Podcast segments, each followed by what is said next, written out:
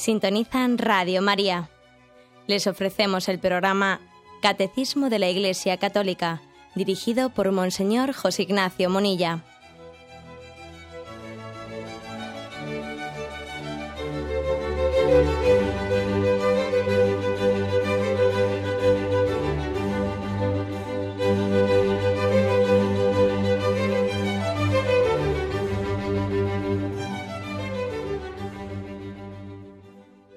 Cordial saludo a todos los oyentes de Radio María. Un día más, con la gracia del Señor, proseguimos el comentario del Catecismo de nuestra Madre la Iglesia. Habíamos quedado en el punto 2579, dentro de la explicación del tema de David y la oración. Haciendo ese repaso al Antiguo Testamento, estamos en la figura de David, un embajador, un introductor, para que aprendamos a hacer oración. Esta es una escuela de oración la que el catecismo nos ofrece en su última parte. Dice así este punto. David es, por excelencia, el rey según el corazón de Dios, el pastor que ruega por su pueblo y en su nombre, aquel cuya sumisión a la voluntad de Dios, cuya alabanza y arrepentimiento serán modelo de la oración del pueblo. ¿Eh? Lo dejo ahí, luego continuaremos. En primera afirmación, pues, de entrada se nos presenta a David como rey según el corazón de Dios. Bueno, pues yo mi primera reflexión es que es muy consolador escuchar esto. Es muy consolador escuchar que David, del cual sabemos, ¿no? por las Sagradas Escrituras, que también fue un hombre pecador y que cometió pecados graves, ¿eh? graves, incluso de homicidio, ¿no? por, por quedarse con la mujer de, de Urías, quedarse con una mujer que no era la suya a costa de, matar a su esposo, ¿no? O de ponerle sencilla situación ya que, que, fuese que fuese asesinado por los enemigos, pero evidentemente él era responsable ¿no? de la muerte de aquel hombre. Alguien que ha cometido un pecado tan grave puede ser considerado como un rey según el corazón de Dios. A mí, a mí escuchar esto me da, me da consuelo, me da esperanza. ¿eh? Me da esperanza porque a veces tenemos una imagen, tenemos propia vida, de que, bueno, ya nosotros con, el alejamiento que hemos tenido de Dios, con la historia pasada de nuestra vida, con el pecado que arrastramos, ya es imposible que nosotros tengamos una intimidad con Dios. No podemos ser íntimos de Dios, porque estamos demasiado manchados, ¿no? Arrastramos esa, eh, esa concepción. Y cuando pensamos así, por lo menos implícitamente, ¿no? Cuando pensamos así, cuando pensamos que la santidad ya no es para mí, que a mí ese tren ya se me ha escapado, que yo ya llego tarde, que ya lo mío ya no puede ser aspirar a, ese ideal que nos predica Jesucristo, cuando pensamos así, pues eh, pensamos desde el amor propio humano y pensamos como si la santidad fuese una obra del hombre y no un don de la gracia de Dios.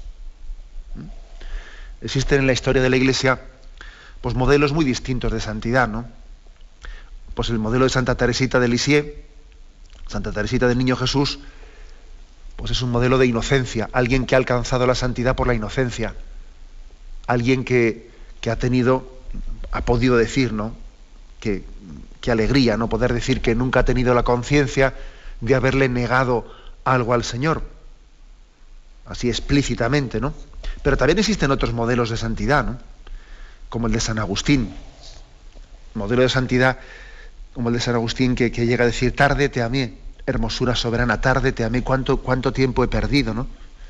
Cuánto tiempo he perdido, pero, pero lo cierto, lo cierto es que mm, poco importa el camino por el que lleguemos. El Señor nos dice que al que mucho se, se le perdonó, mucho amará.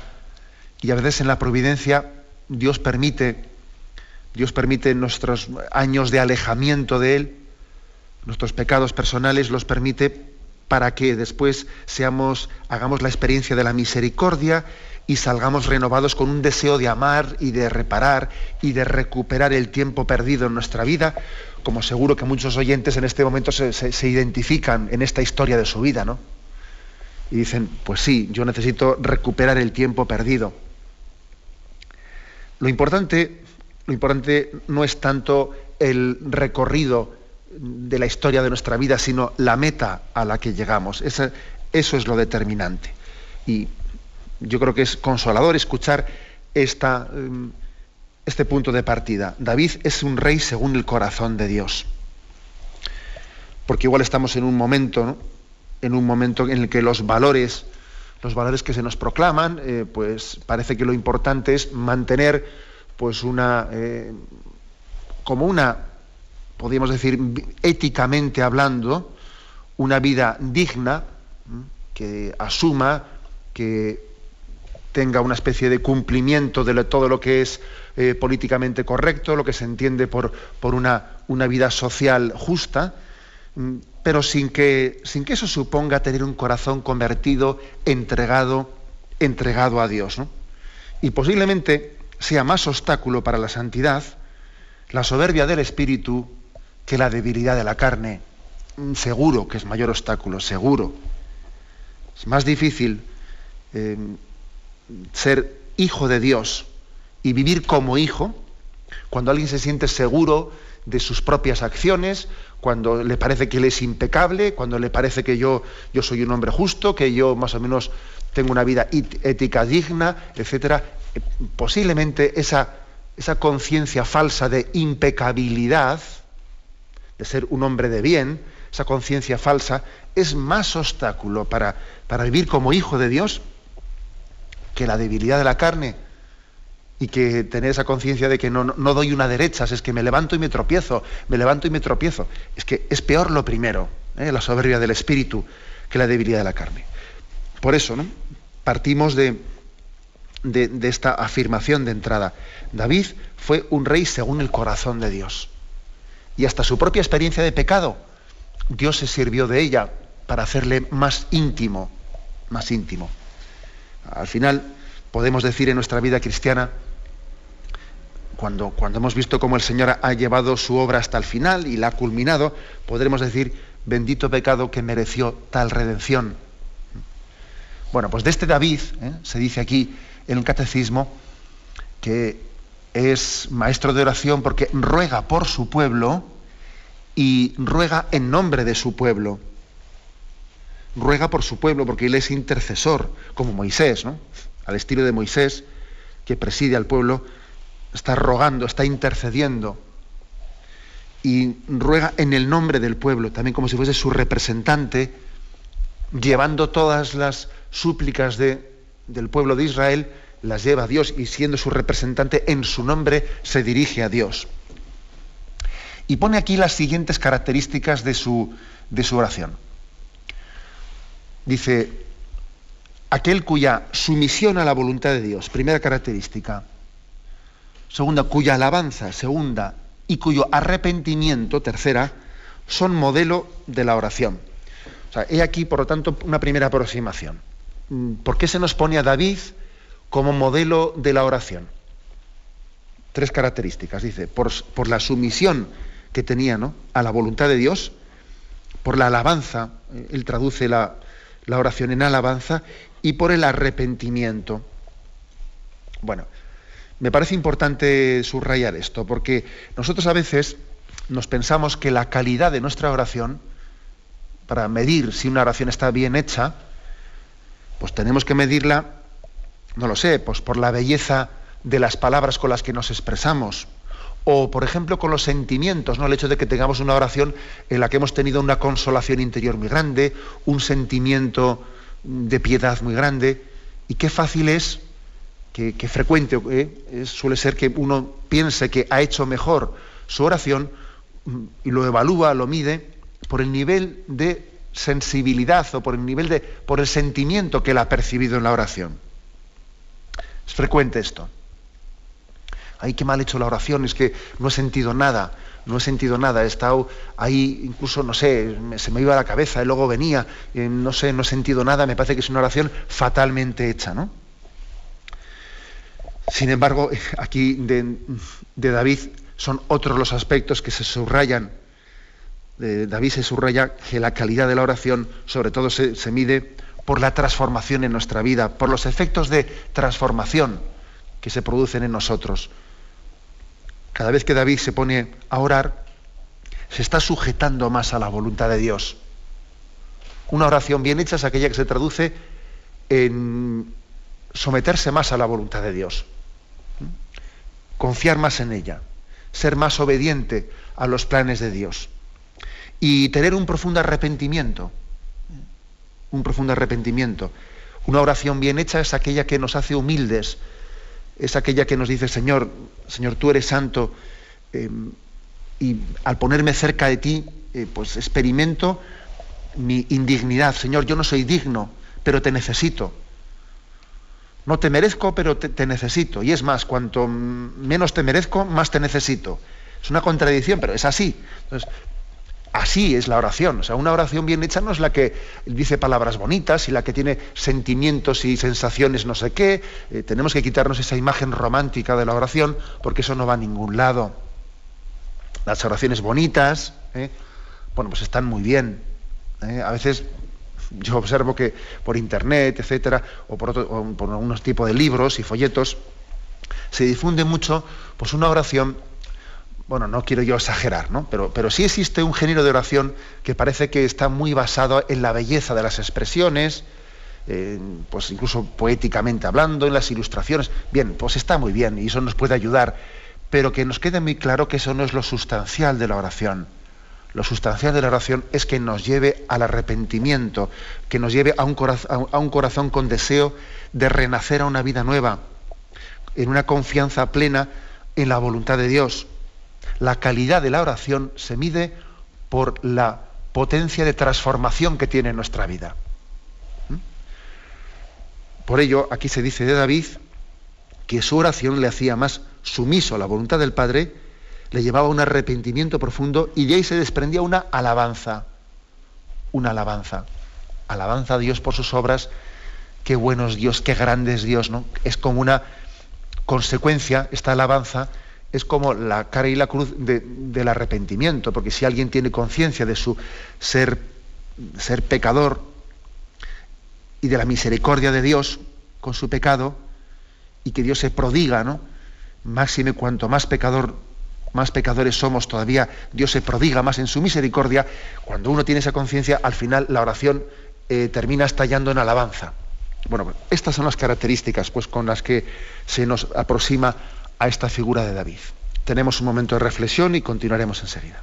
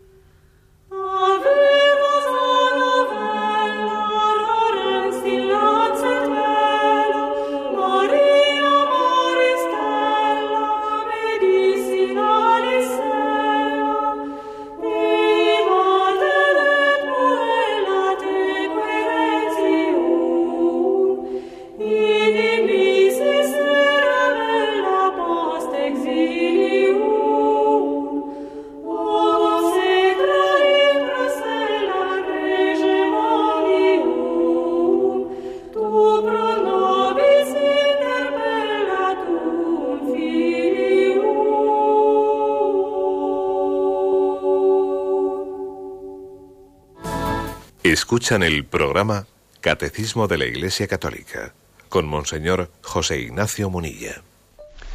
Y continuando con la figura de David como modelo de oración, dice el Catecismo en este punto 2579, ungido de Dios, su oración es promesa divina, confianza cordial y gozosa en aquel que es el único Rey y Señor. Se nos eh, propone aquí un texto del segundo libro de Samuel, capítulo 7, a partir del versículo 18 leo un par de versículos atrás que dice, Tu casa y tu reino se mantendrán permanentemente ante mí, y tu trono quedará consolidado para siempre. Natán comunicó a David todas estas palabras y visiones. Entonces el rey David entró a presentarse ante el Señor y dijo, ¿quién soy yo, Señor Dios? ¿Y qué es mi familia para que me hayas hecho llegar hasta aquí? Y por si te pareciera poco, Señor Dios, te has referido además a la dinastía de tu siervo para el futuro, como si se tratase de una ley humana, mi Señor. ¿Qué más puedo añadir yo si tú, Señor Dios, conoces de sobra a tu siervo? Por tu palabra y según tu voluntad has realizado toda esta gran obra y se la has dado a conocer a tu siervo. Por eso eres grande, Señor Dios, y no hay nadie como tú ni hay Dios fuera de ti, pues todo lo que ha llegado, por todo lo que ha llegado a nuestros oídos. ¿Qué nación hay en la tierra que sea como tu pueblo Israel, a quien Dios ha ido a rescatar para convertirlo en su pueblo y para hacerlo famoso, realizando grandes hazañas y prodigios en su favor y expulsando a las naciones y a sus dioses ante tu, ante tu pueblo, al que rescataste de Egipto? Has constituido a tu pueblo Israel en pueblo tuyo para siempre, y tú, Señor, te has convertido en su Dios. Así pues, Dios, el Señor, mantén siempre la promesa que has hecho a tu siervo y a su familia, y cumple cuanto has dicho, para que tu nombre se haga famoso y puedan decir, el Señor del universo es el Dios de Israel, y que la casa de tu siervo David se mantenga firme en tu presencia Tú, Señor del universo, Dios de Israel, has revelado a tu siervo, yo te constituiré una dinastía. Por eso tu siervo se ha atrevido a dirigirte esta plegaria. Tú, mi Señor, eres Dios, tus palabras son dignas de crédito y has prometido esta merced a tu siervo. Dígnate, pues, bendecir la dinastía de tu siervo para que permanezca siempre en tu presencia. Tú, Señor Dios, has hablado y por tu bendición la dinastía de tu siervo será siempre bendita. Esta es la forma en la que David se dirige a Yahvé. Primeramente, eh, remarcando en su oración la conciencia de indignidad. Es lo primero, ¿no? Cuando uno se presenta ante Dios, no se presenta eh, remarcando eh, el que yo me sienta con derechos de presentarme ante Dios, sino todo lo contrario. Señor, no soy digno. Eh, sé que el hecho de que tú me hayas elegido, de que tú nos hayas llamado, como, como también Yahvé le había llamado a David y le había elegido, es una elección totalmente gratuita, de la que yo no soy merecedor. Este es un aspecto muy importante de cómo presentarnos delante de Dios. De hecho, la Santa Misa, si os fijáis, así es siempre, ¿no? Al principio en ese acto penitencial que se hace al comienzo de la Santa Misa es una conciencia de indignidad. Uno ante Dios, ante Dios, es verdad que tiene un tú a tú, es verdad que es un, diálogo, pero es un diálogo que, que tiene lugar desde un regalo inmerecido. Y si uno no tiene conciencia de eso, esa oración está mal hecha, seguro, seguro. Entonces lo primero que hace David es decir, Señor, me quedo impresionado de que hayas elegido a este siervo tuyo, que hayas elegido y hayas hecho esa promesa que de, la descendencia de David vendrá la salvación de Israel. Me quedo impresionado por ello. Ese es el primer aspecto. El segundo, Señor, te pido que, que me sostengas, que me sostengas, que me bendigas, que cumplas tu promesa y que la lleves, la lleves a su término. En el fondo es sentirse impresionado por la promesa que Dios nos ha hecho y pedirle pedirle la gracia de su cumplimiento, que se, llegue, que se lleve hasta el final y que nosotros no seamos un estorbo para que Dios lleve a cabo la obra de salvación que quiere realizar en nosotros. Este es el esquema de una oración bien hecha. Este es el esquema de una oración bien hecha. ¿eh? Lo contrario, lo contrario pues, pues tiene un gran peligro de, de, no sabernos dirigir a Dios reconociendo el misterio, el misterio que nos supera, que nos, que nos trasciende y que nos quiere transformar. Esta es el, la invitación que está hecha en, este sitio. Aquí el, el, catecismo dice, vamos a ver, ¿qué, ¿qué, son los dos aspectos principales que se remarcan en esta oración de David en, la, en 2 Samuel? Y dice el catecismo, la adhesión fiel a la promesa divina y la confianza cordial y gozosa. ¿eh? Dos aspectos complementarios. Cuando David hace oración, tiene una adhesión fiel, o sea, una obediencia a la voluntad de Dios y al mismo tiempo una confianza alegre y gozosa en Él. Las dos cosas son complementarias. Son complementarias. Porque a veces nos hemos hecho una imagen, la imagen de que la obediencia a Dios, o sea, Dios que es eh, infinito, trascendente, que está por encima de nosotros, como si eh, obedecer a Dios fuese una obediencia en la que el hombre queda aplastado. Claro, yo ya sé que, que, muchas personas desde una mentalidad secularizada hoy en día les hablas de la obediencia a Dios, de la sumisión a la voluntad de Dios, y bueno, pues te toman por talibán. Claro, esa es la, primera aproximación que ellos tienen a esos conceptos, ¿eh? al concepto de obediencia, sumisión a la voluntad de Dios, te toman por talibán, ¿eh? como si eso fuese anulador de la libertad humana, etcétera, etcétera, etcétera. Sin embargo, fijaros cómo aquí eh, el catecismo existe dos aspectos que son totalmente complementarios. Después de haber dicho adhesión fiel a la voluntad de Dios, a la promesa de Dios, dice también confianza cordial y gozosa.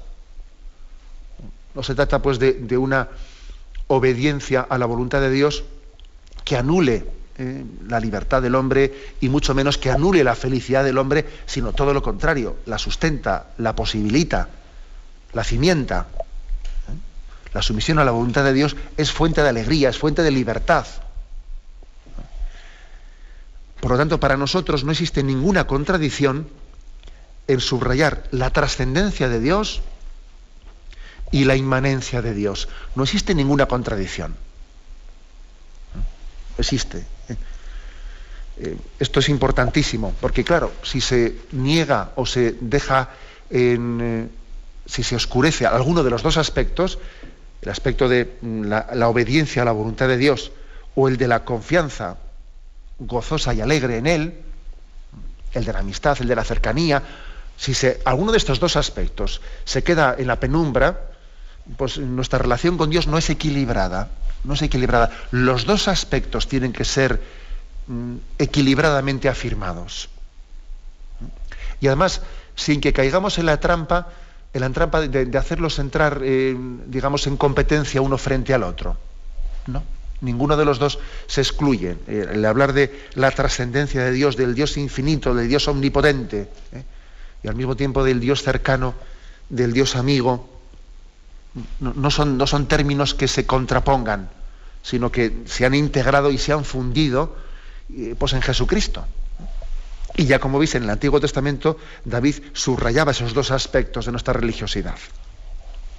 Bueno, y termina este punto diciendo, en los salmos David, inspirado por el Espíritu Santo, es el primer profeta de la oración judía y cristiana. La oración de Cristo, verdadero Mesías e hijo de David, revelará y llevará a su plenitud el sentido de esta oración. Bueno, también David, a David se le considera auténtico maestro de oración, especialmente de una manera muy especial por los salmos, algunos de los cuales fueron compuestos por David, como el Salmo 50, Misericordia, Dios mío, por tu bondad, por tu inmensa compasión, borra mi culpa, etcétera. Ese salmo que es compuesto por David en el momento en que él pide perdón por su pecado, por el pecado cometido contra, contra Urias, etcétera. Bueno, pues eh, él ha sido inspirado por el Espíritu Santo, ha sido profeta, profeta de oración.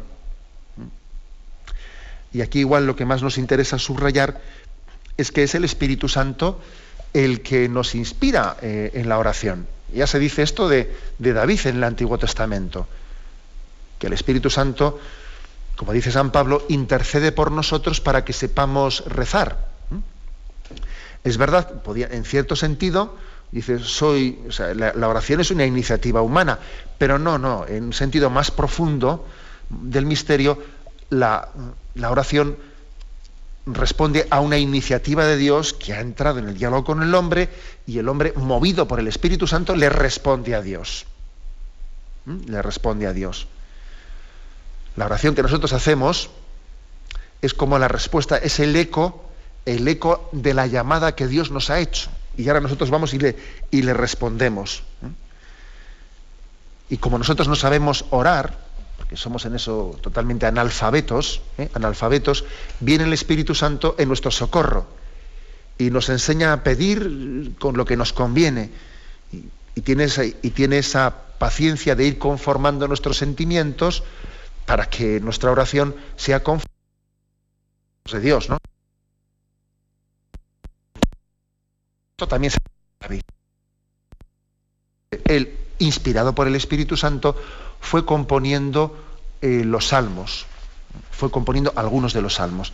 Y, es maravilloso pensar que esos salmos no han nacido, ¿eh? no han nacido exclusivamente de, la sensibilidad de David, sino que el Espíritu Santo los ha inspirado, los ha inspirado. ¿eh? Cuando nosotros vamos a rezar, que no nos quepa duda que el Espíritu Santo también quiere inspirar nuestra oración, quiere movernos a la conversión, quiere movernos para que la oración no sea expresión de lo que nuestra carne y nuestra sangre se le ocurre. ¿eh? No es lo mismo tener ocurrencias que tener inspiraciones. Y a veces confundimos las dos cosas. ¿eh? Una oración bien hecha es aquella que supera las ocurrencias las iniciativas de nuestra carne y nuestra sangre y deja que el Espíritu Santo sea el que nos mueva. Se deja mover por el Espíritu Santo. Es verdad que ya sabemos que, las dos cosas estarán un tanto mezcladas. ¿eh? que el Espíritu Santo sea el que nos mueva y que también nuestra, eh, nuestra carne y nuestra sangre pues no, no, desaparecen, ¿no? No desaparecen. llegar a decir lo de San Pablo, que no soy yo quien vive, es Cristo quien vive en mí, es todo un ideal. Pero bien, conviven conviven en nuestra vida esas dos iniciativas, ¿no? Pero para que la oración vaya siendo más profunda, hay que dejarse mover por el Espíritu Santo. Eh, esta es, esta es, la, clave, la clave de la vida espiritual, la clave de la oración. Una oración movida por el Espíritu Santo. Tenemos un momento de intercesión, de reflexión y continuamos enseguida.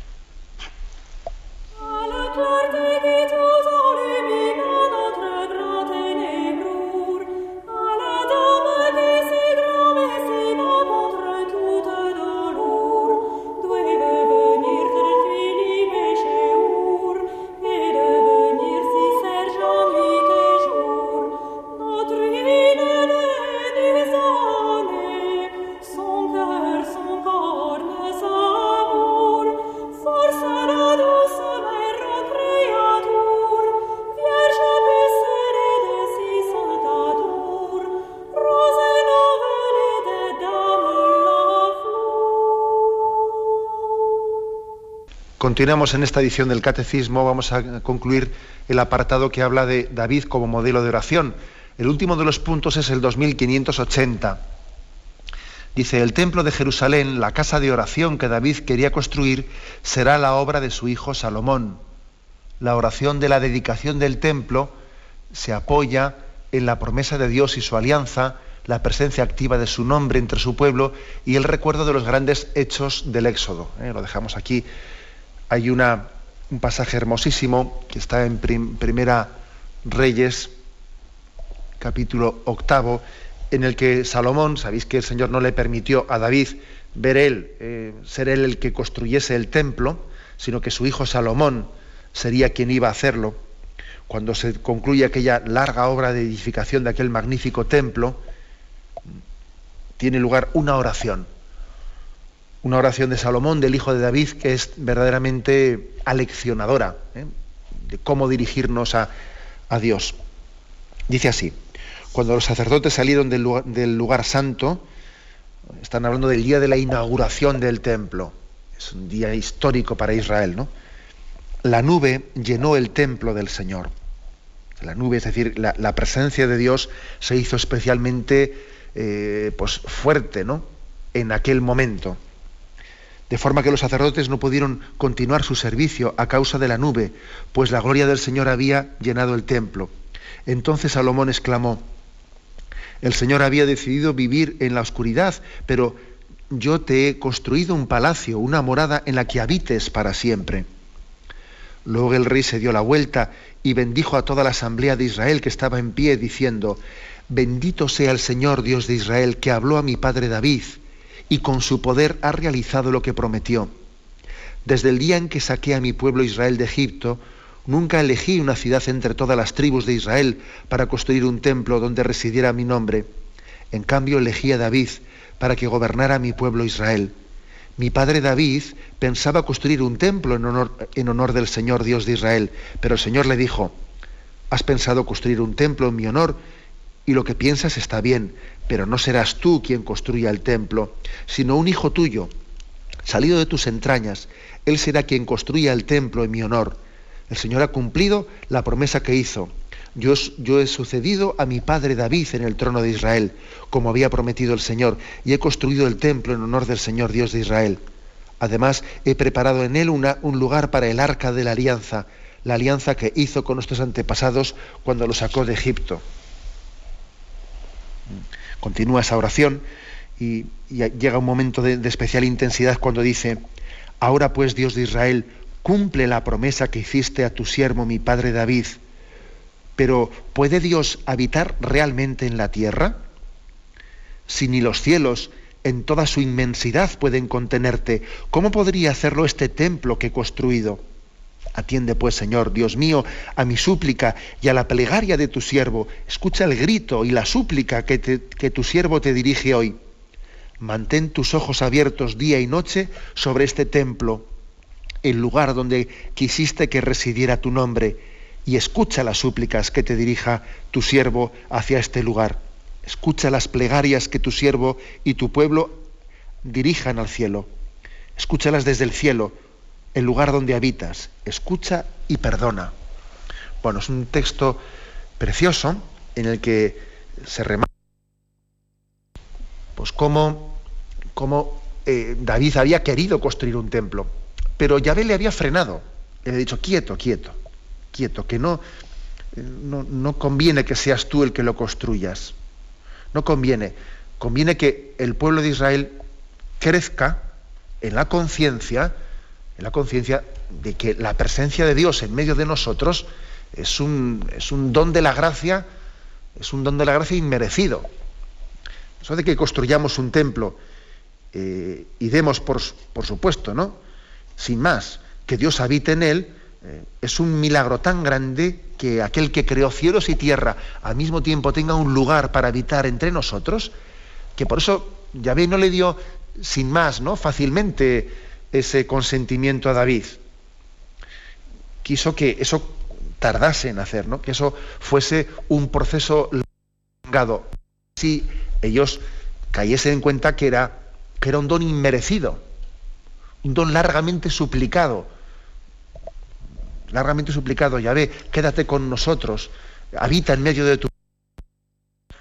Una petición Israel hace, y a veces es una cosa si una cosa la, obtenemos inmediatamente, no caemos en cuenta del don tan grande. Uno, de los dramas que tenemos nosotros, pues con, la, eh, con los que hemos nacido y desde los primeros años de nuestra vida, eh, pues inmersos en, o, envueltos ¿no? en algunas noticias de la presencia de Dios, que son determinantes, como que el Señor habita en nosotros, habita el sagrario, habita la Eucaristía, es tan grande esa afirmación, es tan fuerte esa afirmación. Recibido, pues desde los primeros pasos de nuestra vida, desde la infancia, igual no caemos en cuenta de lo que supone decir Dios habita entre nosotros. Dios está realmente presente en la Eucaristía. Esto es importante, que nos demos cuenta cómo en el Antiguo Testamento ha habido toda una preparación para poder afirmar Dios habita entre nosotros. Tiene lugar esta, esta preciosa oración en la que se suscita, se subraya la conciencia de, nuestra indignidad y de la gratitud porque Dios establezca su morada entre nosotros. Y una vez que se ha, mm, que eh, hecho esta, esta oración en la que Salomón ha recordado cómo lo había prometido a David, cómo ha cumplido la promesa hecha a David, etcétera, etcétera, después, en la segunda parte del texto, se vaya como a los contenidos, a los contenidos concretos. Es decir, en este templo en el que Yahvé habita, ¿cómo le rezaremos? ¿no? ¿Cómo nos dirigiremos a Él? ¿Qué cosas le, diremos a, a Yahvé que habita en este templo? ¿Cuáles serán las súplicas concretas? Y ahora viene diciendo, ¿no? Pues mm, lo primero, David ruega, eh, ruega por, él mismo, y ruega por el pueblo, y ruega por las generaciones futuras, y ruega por el perdón de los pecados, por las necesidades diarias, y pide especialmente para que todas las naciones conozcan a Yahvé. Hace aquí como una especie de elenco de, peticiones. Ahora vamos a leer algunas. A mí lo que me llama la atención es que estas peticiones, estas peticiones comienzan mm, comienza también Salomón pidiendo por sí mismo, porque es consciente de, la gran responsabilidad que Dios ha puesto, ha puesto en manos de, quien tiene que guiar a Israel, ¿no? Y entonces dice, comienzo pidiendo por mí mismo y, termino, después de haber hecho todo un elenco de peticiones, termino pidiendo que todas las naciones conozcan a Dios, que, que Israel pueda ser instrumento para que todas las naciones conozcan la gloria de Dios. ¿eh? Vamos a leer algunos de los pasajes de este texto que el catecismo nos propone ¿eh? para ver cómo pedir a Dios, cómo abrirse a la súplica de Dios. Bueno, pues dice, cuando alguien ofenda a su prójimo y le obliguen a hacer juramento, si viene a jurar ante tu altar en este templo, escucha tú desde el cielo y haz justicia a tus siervos condena al culpable dándole su merecido y absuelve al inocente reconociéndole su inocencia. El templo de Dios, el lugar de la oración, es un, lugar en el que Dios bendice ¿eh? y Dios da su sentencia. Y también, ¿eh? y también hay que decir que es un lugar en el que Dios está subrayando en aquel que es culpable, está también en su conciencia, eh, remarcando la, culpa. ¿eh? O sea que también la presencia de Dios, cuando uno se pone en su presencia sin estar arrepentido, con un corazón endurecido, la presencia de Dios lo que hace todavía es remarcar más su culpa. Y más ni menos es el tribunal de Dios. La oración es un tribunal de Dios. Cuando uno va ante la presencia de Dios con un corazón bien dispuesto, está, está compareciendo ante Dios y está recibiendo de Él su designio de absolución o, al contrario, también se está remarcando el que Dios está, Dios está sintiéndose ofendido por la soberbia de ese corazón, que no es justificado, que no se justifica ante Dios, ¿no? Por mucho que esté pronunciando palabras que ante Dios suenan huecas, porque no es un corazón arrepentido. Continúa diciendo, cuando tu pueblo Israel caiga derrotado ante sus enemigos por haberte ofendido, pero se arrepienta, invoque tu nombre y te dirija sus plegarias y súplicas desde este templo, escucha tú desde el cielo, perdona el pecado de Israel tu pueblo y hazlo volver a la tierra que diste a tus antepasados. Luego, este, el templo, el templo será un lugar el arrepentimiento para volver sobre nuestros pasos mal dados. Y Dios tendrá paciencia con nosotros. La oración es un lugar en el que se la paciencia de Dios con nosotros.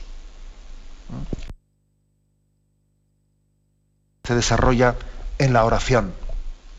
Continúa y dice, cuando se cierren los cielos y no llueva por haberte ofendido, si dirigen su plegaria hacia este lugar, invocan tu nombre y se arrepienten tras tu castigo, escucha tú desde el cielo, perdona el pecado de tus siervos y de tu pueblo Israel, muéstrales el buen camino a seguir y envía la lluvia sobre la tierra que diste en herencia a tu pueblo.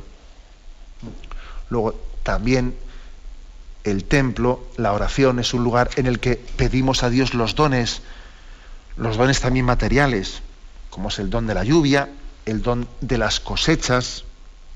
¿Eh? Y sabéis que tradicionalmente en la, en la, tradición de la Iglesia también mm, los creyentes han hecho las rogativas a Dios, conscientes, conscientes de que detrás de, de, del don de la naturaleza está el don del amor de Dios que se expresa a través de la naturaleza. Bien, sabemos que también la naturaleza tiene su propia autonomía en sus leyes, pero en el fondo Dios está sustentando todas las leyes de la naturaleza. Luego también a Dios le pedimos ¿eh? por, el don de las cosechas, etcétera, y así se remarca aquí. ¿eh? Continúa y dice: cuando en, cuando en, el país haya hambre a causa de la sequía, de las plagas, mmm, saltamontes, o pulgón, cuando el enemigo asedia las ciudades del país, o por cualquier calamidad o enfermedad, si un individuo o todo el pueblo de Israel arrepentido de corazón te dirige cualquier súplica o plegaria, con las manos extendidas hacia este lugar, escucha tú desde el cielo, el lugar donde tú habitas, y perdona y actúa pagando a cada uno según su conducta, pues conoce su corazón. Y dice, cuando incluso el extranjero que no pertenece a tu pueblo Israel venga de un país lejano atraído por tu fama y llegue a orar en este templo, escucha tú desde el cielo el lugar donde habitas y concédele lo que te pida. Muy importante esto, fijaros, porque está dicho en el Antiguo Testamento. Dice, cuando incluso el extranjero, que no es del pueblo de Israel, venga a este sitio y ore, escucha también tú su súplica. ¿eh? Es ya una afirmación muy importante hecha por, por Salomón. ¿no? una afirmación muy importante, la conciencia de que Dios es el Dios de todos los pueblos, no exclusivamente el, pueblo de Israel. El pueblo de Israel ha sido el pueblo elegido, pero Yahvé es el Dios de todas las naciones. Continúa diciendo, cuando tu pueblo salga a luchar contra el enemigo siguiendo tus órdenes y rece al Señor vuelto hacia la ciudad que has elegido y al templo, escucha desde el cielo sus plegarias y súplicas y hazles justicia. Luego también, ¿eh? también se está remarcando cómo mmm, el pueblo de Israel va a recurrir a Yahvé en sus momentos de dificultad, cuando se vea mmm, débil e indefenso para abrirse el paso en, medio de, enemigos y de situaciones que le superan, que se siente como pues, un barquito de cáscara de nuez en medio de un mar que, que está a punto de, de, tragarle, etcétera, recurre a este templo, mira a este templo, mira al templo de Jerusalén y recuerda que Dios está, está en medio de nosotros y en medio de tu debilidad siéntate acompañado. Bueno, como veis es toda una escuela de oración. Una escuela de oración eh, pronunciada, esta oración está pronunciada el día en que se inauguró el templo de Jerusalén. ¿Eh? La tenéis en el capítulo octavo, del primer libro de Reyes. ¿eh? Podéis leerla más detenidamente porque todavía es más extensa y yo creo que con lo que más, o menos hemos expresado ya hemos, hemos dado a conocer cómo Salomón está eh, haciendo una, una, una, oración, pero al mismo tiempo es una especie de, de enseñanza ante el pueblo, de cómo tenéis que venir aquí y cómo tenéis que expresaros con Dios hablando de todas vuestras cosas, de las necesidades que tenéis, como a corazón abierto, para entendernos, ¿eh? a corazón abierto, sabiendo que Dios os escucha, sabiendo que Dios en su templo santo está deseando nuestra visita, está deseando escucharnos, aunque ella nos conoce, pero quiere que nos expresemos, quiere que se lo digamos nosotros. Dímelo tú. ¿eh? Como cuando a un niño un niño, pues un padre ya sabe, ¿eh? ya sabe cuáles son sus necesidades, pero quiere que se las diga, quiere que el niño se las exprese, porque así también expresándolas, pues ese niño se está preparando, toma conciencia de que su padre o su madre van a responderle. ¿eh? Así también Yahvé quiere que vayamos ante el templo santo y que seamos humildes y confiados, mostrándole nuestras necesidades. Bueno, lo dejamos aquí, hemos querido explicar estos dos puntos, 2579 y 2580, en los que se concluye este apartado de cómo David, David es también modelo de oración para nosotros. Damos paso a la intervención de los oyentes. Podéis llamar para formular vuestras preguntas al teléfono 917-107-700. 917-107-700.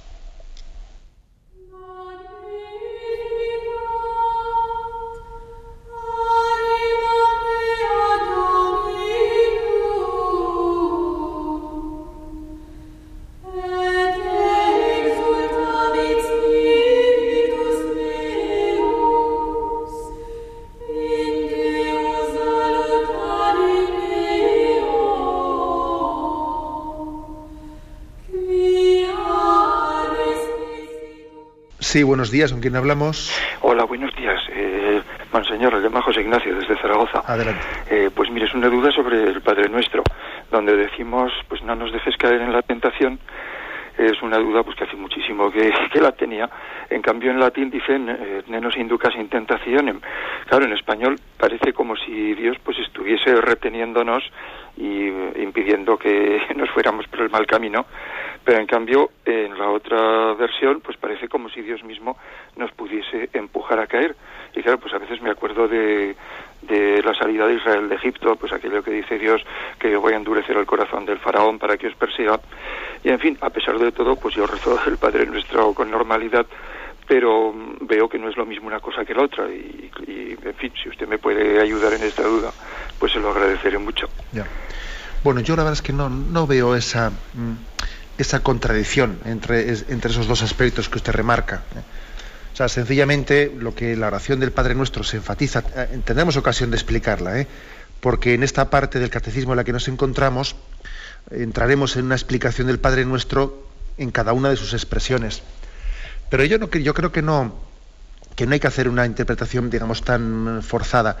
Sencillamente, lo que, de lo que tenemos conciencia es que eh, el hombre necesita de la gracia de Dios, necesita ser sostenido para no caer en las tentaciones. Es decir, la naturaleza herida por el pecado es demasiado débil, demasiado débil para poder hacer frente a las tentaciones de Satanás y de sus ángeles, las tentaciones del mundo, las tentaciones de la carne, eh, sin, sin, que pueda, o sea, pudiendo tener garantía de salir victoriosa sin la gracia. ¿eh? Yo, no, yo no entraría en más consideraciones. ¿no? Otra cosa es que en la providencia de Dios, en la providencia de Dios también las tentaciones pueden ser providenciales. Bueno, seguro que son providenciales. Las tentaciones no vienen de Dios y sin embargo Dios es capaz de integrarlas en su providencia para que salgamos fortalecidos de ellas. Para que crezcamos en medio de las pruebas, en medio de las tribulaciones. Eso es así. ¿eh? Eso forma parte también de, nuestra fe católica que no proveniendo de Dios, Dios es capaz también de servirse eh, hasta del propio tentador, del propio Satanás, para, para que eso se integre en ese plan de santificación que Dios tiene en nuestra vida. Pero sin más, ¿eh? yo creo que cuando, recemos la oración del Padre Nuestro, sencillamente decimos, Señor, sé que esta batalla yo no la puedo llevar adelante apoyándome en la carne y en la sangre. Yo sé que esta batalla yo tengo que llevarla adelante apoyándome en la fuerza de la gracia. Esta es la, clave. Damos paso a un siguiente oyente. Buenos días. Hola, buenos días. Buenos días, sí, le escuchamos. Soy Pedro Adelante. Eres con la oración, que mm, yo hago oración todos los días y me concentro, pero cuando dice que el Señor te hablará, te dirá, eh, yo no acabo, ¿cómo se muestra? ¿Cómo te habla? Porque es que no acabo yo de, sacarle el jugo a, a, saber cuándo me habla, cuándo no me habla. Quería saber con cuál es la interpretación de que el Señor te habla cuando tú oras. Bien, este es un tema clave, ¿no? Clave que, en el fondo, en el fondo, pues es una cuestión básica, ¿no? Vamos a ver, a mí me parece, me parece que son muchas y diversas las formas en las que el Señor puede y de hecho va dejándonos sentir sus mociones y su palabra eh, que nos dirige a nosotros. Son formas diversas, ¿no? Pero a mí me parece que una de ellas, una muy privilegiada, es la siguiente. Cuando escuchamos la palabra de Dios, no olvidemos que esa palabra de Dios está dirigida a nosotros personalmente, muy personalmente. Es una palabra dicha eh, por Dios como por, eh, pensada desde todos los tiempos para que en este momento, en este aquí y ahora y en las circunstancias que yo vivo, eh, sea, sea, una palabra mm, de diálogo personal entre Dios y yo. Entonces yo creo que la palabra de Dios tenemos que acogerla bajo, bajo esta perspectiva, que cuando la meditemos, cuando la acojamos, nos demos cuenta que el Señor está remarcando su palabra, su, eh, su mensaje personal. Entonces es muy importante que exista una oración de acogida de la palabra de Dios. Y esa oración lo que hace es ir mm, marcando en nosotros, ir marcando a fuego, a fuego, personalizando, interiorizando, haciendo mío, ¿eh?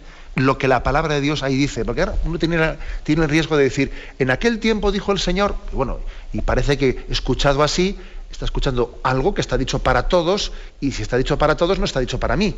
Sin embargo, cuando yo llevo la palabra de Dios a la oración, mm, hago un salto grande, ¿no? El salto de, en aquel tiempo dijo, no, a decir, en este momento el Señor me dice, ¿me explico?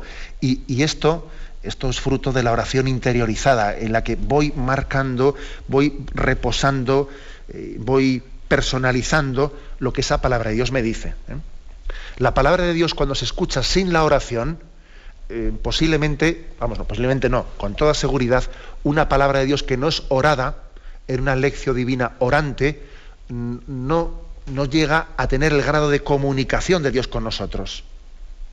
Sin embargo, cuando la palabra de Dios es acogida en la oración, entonces sí que hay una comunicación y yo entiendo lo que Dios me está diciendo. ¿Mm?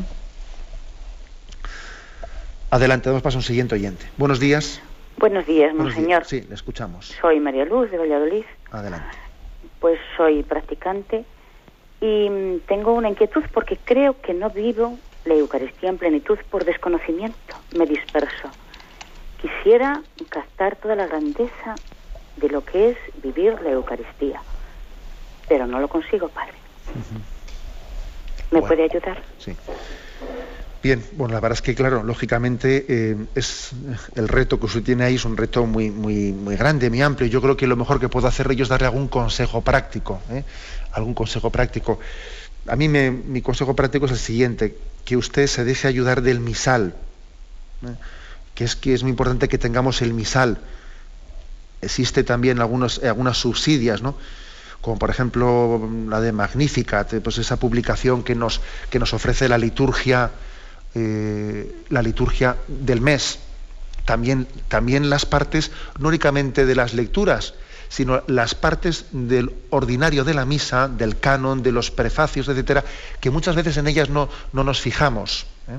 A veces en la Eucaristía únicamente meditamos en las lecturas, en la liturgia de la palabra, pero bueno es también que digamos, vamos a meditar en momentos determinados, pues en, en otras partes de la misa, que no por el hecho de ser unas partes fijas, fijas, no deben de ser también eh, todo lo contrario, deben ser todavía más, más meditadas y consideradas. Yo le aconsejaría que se haga con un misal, bien sea comprando los misales oficiales o, algún tipo de subsidia como esta que le he dicho, de Magnífica, etcétera, o alguna publicación de ese estilo, que le ayude a que pueda fijar eh, en cada una de las Eucaristías, que pueda fijarse en aspectos concretos. ¿no? Pues ahora me voy a fijar en la oración colecta, me voy a fijar pues, en el prefacio, me voy a fijar en las palabras de la consagración. O sea, necesitamos, ¿no? necesitamos de una manera eh, concreta tener una pedagogía para introducirnos en la, en la liturgia eucarística. Bien, tenemos el tiempo cumplido. Me despido con la bendición de Dios Todopoderoso. Padre, Hijo y Espíritu Santo. Alabado sea Jesucristo.